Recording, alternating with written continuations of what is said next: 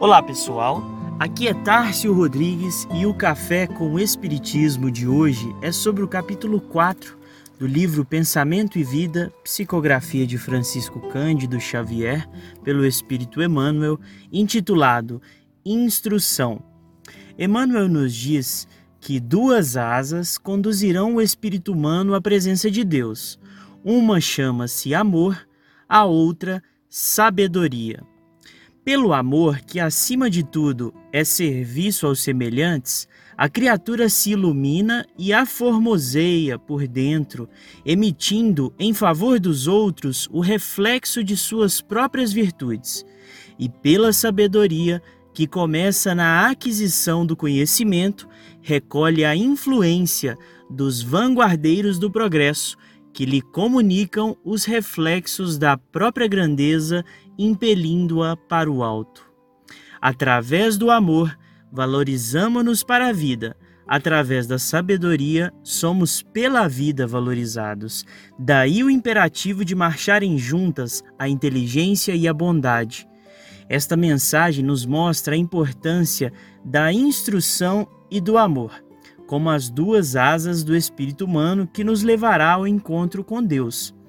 Ele chega, Emmanuel, a comparar o amor sem instrução como um poço que fornece água ao viajante, mas não ensina o caminho. E de outra, a instrução sem amor como uma placa que indicasse o caminho sem fornecer a água imprescindível para que o viajante chegasse ao seu objetivo.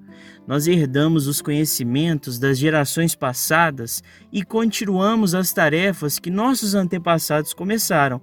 Os próprios livros, por exemplo, são essa herança e nos conectam aos ideais e aos gênios que nos antecederam.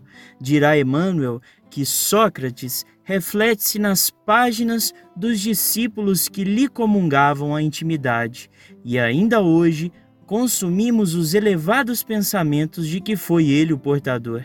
Retrata-se Jesus nos livros dos apóstolos que lhe dilataram a obra e temos no Evangelho um espelho cristalino em que o Mestre se reproduz por divina reflexão, orientando a conduta humana para a construção do reino de Deus entre as criaturas.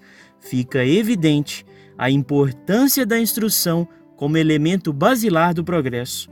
É por ela que avançamos em conhecimentos e melhoramos as nossas decisões, individuais e coletivas, para que sejamos cada vez mais livres do erro, do mal e das adversidades.